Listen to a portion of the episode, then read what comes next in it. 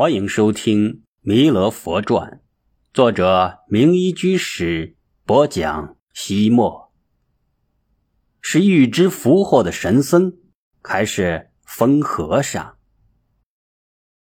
唐昭宗天复三年年末，身兼镇海、镇东两大节度使的越王钱柳，派指挥使杨喜攻击并消灭了睦州刺史陈章。两浙的动荡局面又安定了下来。此前，在布袋和尚的点化之下，奉化的镇将幡然醒悟，主动将原来被他驱逐的县令又请了回来，所以并没有被越王钱柳列为叛乱的行列，侥幸保住了官位，也保住了一家人的脑袋。奉化人民也在无形之中避免了一场兵革的蹂躏。那一天，布袋和尚又来到了石拱桥上的时候，发现桥那边的江岸旁围着一群人，便悠哉悠哉的走了过来。人们看到他指指点点，也不知是什么意思。他溜达过来之后，豁然看到，桥基侧面居然也有一个布袋和尚。那个布袋和尚也是矮身大肚、袒胸露腹，居然同样在帐头上。挑着一只布袋，难道是上天怕他寂寞，又给复制了一个双胞胎不成？他走近一看，那根本不是一个活人，不过是桥基墙面上的一幅画像，一幅自己的活灵活现的画像。这自然是陆生惟妙惟肖的杰作了。布袋和尚走上前来，对自己背着布袋的画像说：“偈子。”行也不带，坐也不带，放下布袋，何其自在！哈哈哈的，人们发出哄堂大笑。这个疯疯癫癫的和尚太傻了，居然和一幅画在说话。布袋和尚却依旧对着画像说道：“拿得起，放得下，才能够得到大自在。”你听见了没有？一幅画像又不是活人，如何能听懂他的禅机呢？就算是活人，又有几个能理解他的寓意呢？布袋和尚对着自己的画像大摇其头：“你不是我，我不是你，我还是我，你不是你。”说完，他就呸呸呸的向那个画像。吐个不停。这个和尚不但疯，而且又傻又痴。他竟然不知道爱护自己的羽毛，连自己的形象也要糟蹋。本来好端端的一幅画像，沾满了鼻涕唾液，变得污垢不堪。人们都感觉到很肮脏、很恶心，便一哄而散。本来。因为镇将的事情，奉化城里的人们对布袋和尚已经有了一些神奇的印象。而今通过这件事，大多数人都认为，原来他巧妙救陆生、穿起冰雹当项链的事情，不过是巧合而已。这个疯魔和尚永远不过是个疯魔和尚。日子就这样平平淡淡的过着，不知何时。布袋和尚身边时常围绕着十六个小男孩，这些孩子大的正换牙，小的两三岁，如同布袋和尚当初出现在城里一样。人们不知道他们从何处来，也不知道到何方去。有的时候，他们围绕在布袋和尚身边，像是无处不在；有的时候，却又消失的无影无踪，像是蒸发了一样。也不知道是布袋和尚对他们招之即来，挥之即去，还是他们想来就来，想去就去。反正有了他们与布袋和尚搅在一起，奉化人就平添了不少的乐趣。唐哀帝天佑二年八月，处州刺史卢约派遣其弟子卢吉，攻陷了温州的城池。城里有一户开汤圆店的林姓人家，独生儿子在混乱中无辜被杀，悲痛欲绝的林家老夫妻无法再在这个伤心地生活下去，便从温州来到奉化投靠亲友。谁知屋漏偏逢连夜雨，他们的亲友不知搬迁到了何处，老夫妻扑了个空。温州的家产一变卖，林老爷子已经无家可归，而且钱柳也不会善罢甘休，停之任之。不知何时，温州城必将再次发生激战。为了躲避战乱，林老爷子只好在奉化县城租房居住下来。他们变卖家产的钱财少得可怜，若是坐吃山空，很难维持下去。好在林家的汤圆买卖已经祖传了三代，林老爷子的手艺更是空前绝后。一枚小小的汤圆硬是被他滚出了许多的花样。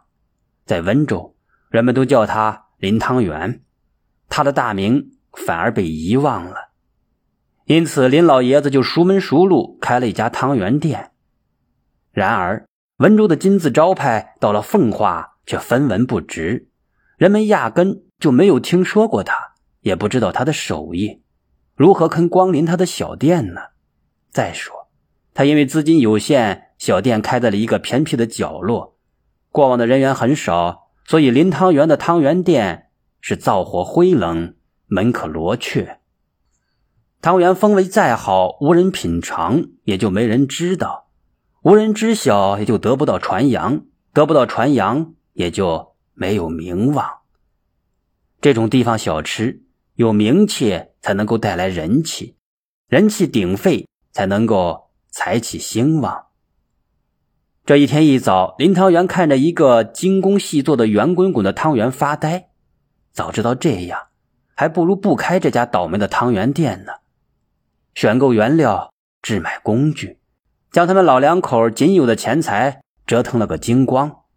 而现在买卖冷清，一天也卖不出几碗汤圆。照这样干耗下去，要不了几天就把老本给赔光了。到那时，老夫妻两个只能够喝西北风去了。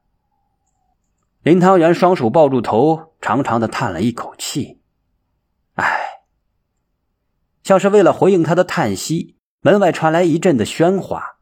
林老汉抬头看去，于是看到了两眼晦气。门外出现了一个。光光的秃瓢，那是布袋和尚的光头。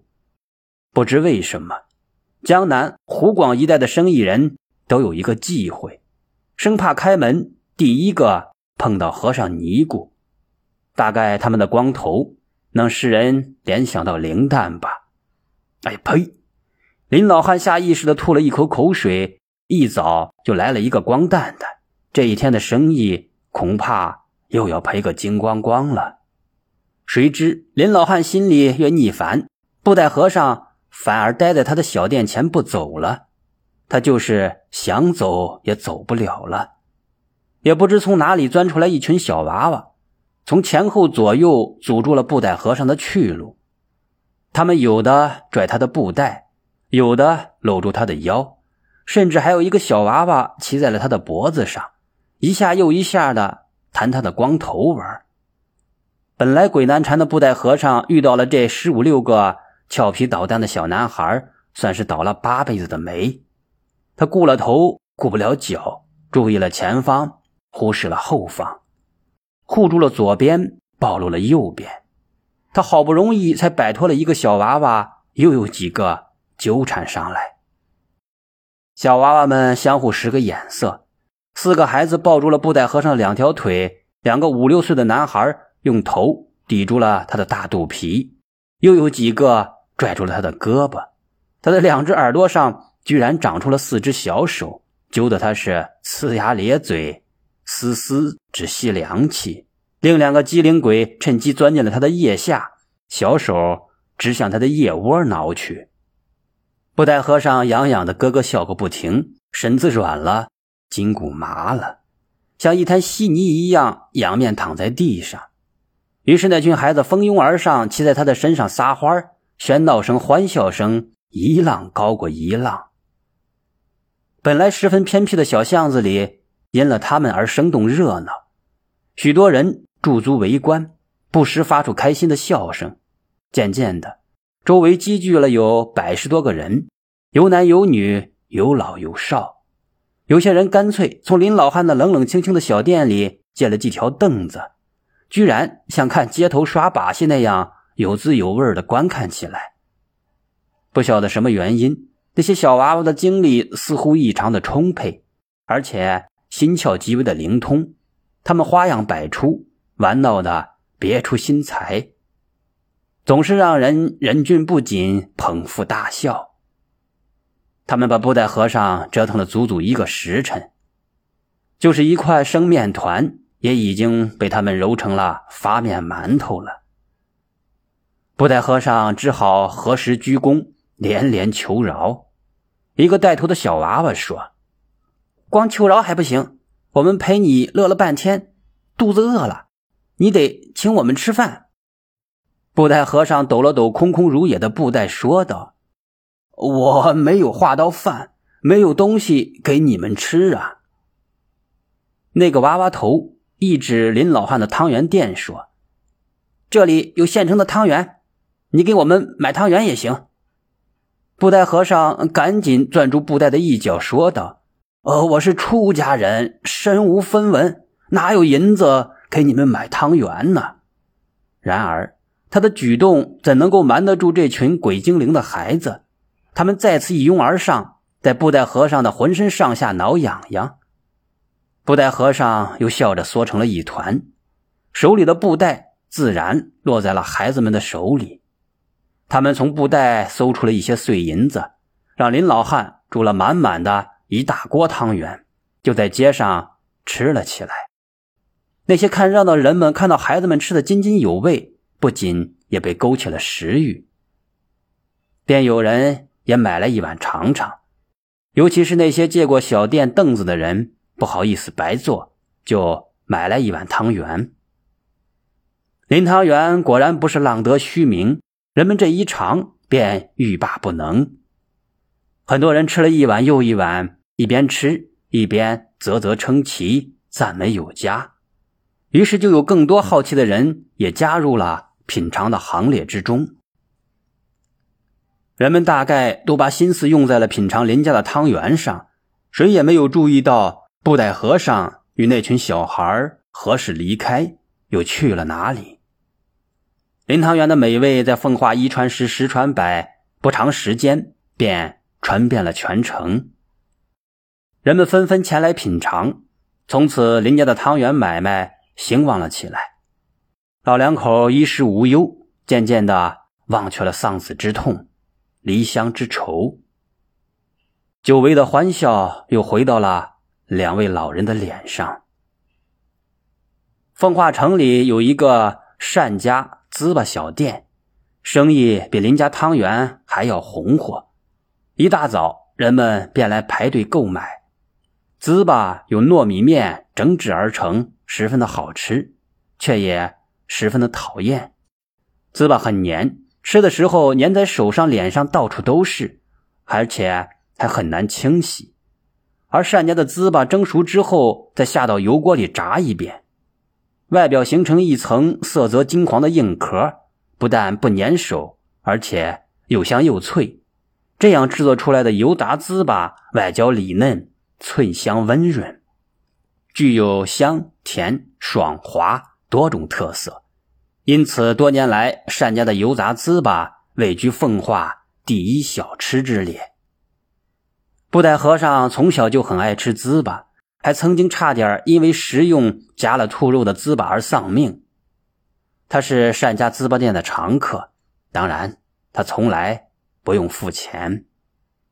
一钵千家饭，僧口吃遍天。其实，在原始佛教时期。是一种十分重要的修行。佛教传入中国之后，汉传僧人为了适应社会习惯，慢慢的改变了这种制度。到布袋和尚所在的唐末时期，乞食的僧人已经十分罕见了。没人知道为什么布袋和尚有寺院不住，反而要到街上乞食。单家世代奉佛，所以能供养布袋和尚。几个油杂糍粑，他反而感到十分的荣幸。这一天，单家的生意像往常一样的红火，有不少人排队等候着购买。刚出国的油炸糍粑很烫，所以有些人虽然已经付了钱，但还没有开始食用。这时，布袋和尚挺着大肚子，拎着布袋走了进来。他越过人家排了半天的队伍，径直的向油锅走去。单老板手里忙个不停，嘴里招呼道：“呃，布袋师傅。”您好几天不来了，快快，这边有几个晾的差不多的脆香滋吧，您拿去吧。”布袋和尚大大咧咧的说道，“呃，今天我又被那十六个小孩缠上了，所以几个糍粑根本不够，你得将这一箩筐刚出锅的都布施给我。”单老板微微一笑说道：“呃，师傅，这可不行，大家都已经排了半天队了。”而且有不少的人都已经付了钱，你这时排在队伍里的人都不干了，齐声的嚷嚷道：“儿啊，你讲不讲理？干什么也得有个先来后到。是啊，想吃糍粑，后边排队去。就是就是，你是白痴还要抢先，这太不像话了。”布袋和尚脸皮很厚，根本不在乎人们说什么，上前一步，将油锅跟前的那一箩筐刚刚炸好的糍粑。尽数倒入他的布袋里，背起来就向店外跑去。大家一看这个疯癫和尚将糍粑全抢了，自然十分生气，便一起向他追去。就是一些好脾气的人也走出小店，来到大街上看热闹。单老板生怕人们揍布袋和尚，也赶紧停了火，跟着追了出来。这个布袋和尚今天是怎么了？为什么强行动手抢糍粑呢？单老板正在纳闷，只听得身后一声闷响，轰！紧接着，一股气浪向人们冲来，街上的人们大都被扑倒在地。等到人们回头一看，不由得大吃一惊：单家的糍粑店已经全部的坍塌了。真是太悬了！如果不是大家都追着布袋和尚走了出来，不知有多少人被砸伤。被压死，被活埋呢！惊魂未定的人们，你看我，我看你，渐渐回过神来。单老板扑通跪地，冲着布袋和尚消失的方向连连磕着响头，嘴里说道：“谢谢大师，让我们躲过了这一劫。谢谢大师，救了我们的性命。谢谢大师。”“是啊。”另一个人说道，“若不是布袋和尚的搅和，我们大家都被捂到房子下面了。”于是人们成群结队去向布袋和尚口头谢恩。人们来到布袋和尚经常落脚的石拱桥，他正在给那十六个小儿分糍粑。他看到人们到来，呐喊一声：“呃，不好了！我抢了他们的糍粑，他们找来了，快跑！”那些小儿拿起糍粑一哄而散。本来准备给布袋和尚磕头的人们听了这话一愣，犹豫不决起来。呃，难道这个布袋和尚将人们从快要倒塌的房屋里引导出来，的确是无心之举？是啊，他疯疯癫癫，又不是神仙，如何能预知房屋的倒塌呢？单老板是个信佛的人，他深知布袋和尚的不可思议，双手合十，深深的鞠躬，刚要开口，布袋和尚却抢先说道。呃，单老板，我知道今天拿的你家的糍粑太多了，你很心疼。不过我刚刚从弥勒内院得了一件东西，送给你吧。说着，布袋和尚递给了单老板一个纸包，扬长而去。什么？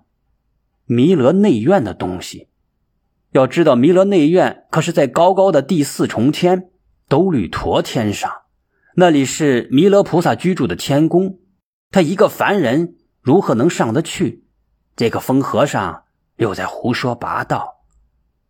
尽管人们都不相信布袋和尚的话，但对那纸包里的东西还是很好奇，纷纷的围拢过来，催促单老板快快的打开。单老板小心翼翼的拆开纸包，一股臭气扑鼻而来，纸包里的东西竟然是一块臭屎。这个布袋和尚真够恶心人的。于是，在人们的心目中，他不但不是一个能预知福祸的奇僧，而且缺德欠揍。他把自己拉的屎说成是弥勒内院的东西，一则亵渎了神明，二来欺骗人们。你说可恨不可恨？